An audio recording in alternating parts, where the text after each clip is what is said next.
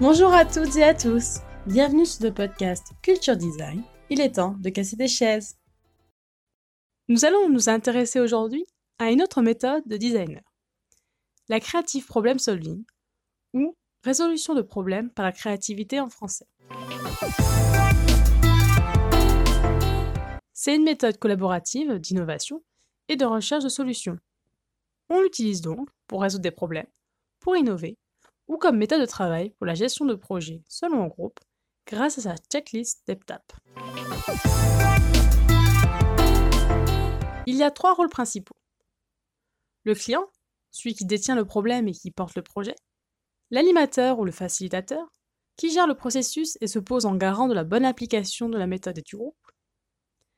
Et enfin, le groupe ressources.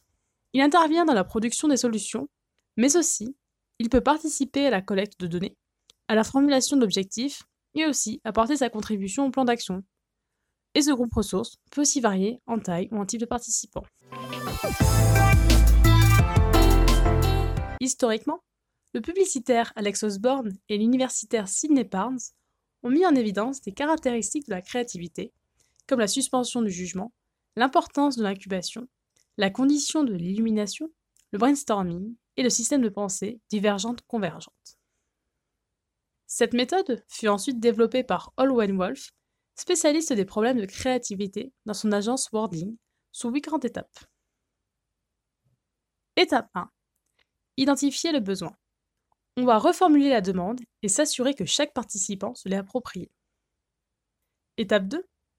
Analyser les données, c'est-à-dire rechercher les informations pertinentes par rapport à la problématique identifiée.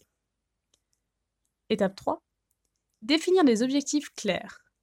Il s'agit de définir les différents axes de travail à partir des données précédentes. Étape 4.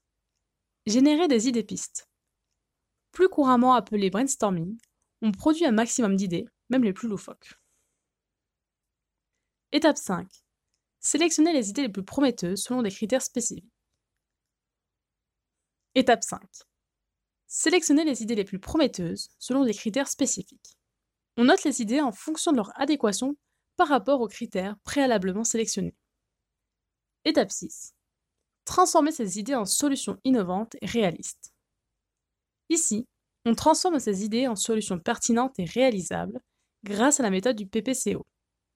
On recense par idée et par colonne ses plus, ses potentiels, les craintes et les options. Le but est d'aboutir à une ou deux solutions prometteuses.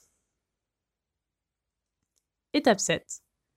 Faire adhérer les interlocuteurs à la réalisation de la ou des idées.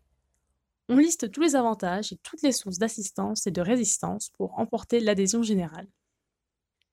Et enfin, l'étape 8. Planifier la mise en œuvre. On liste là toutes les actions à entreprendre. Par ailleurs, toutes ces étapes sont systématiquement scindées en deux sous-étapes, appelées respiration. Une première étape appelée inspiration, là on récolte un maximum d'informations, on suspend le jugement, on vise la quantité, on cherche des idées inédites.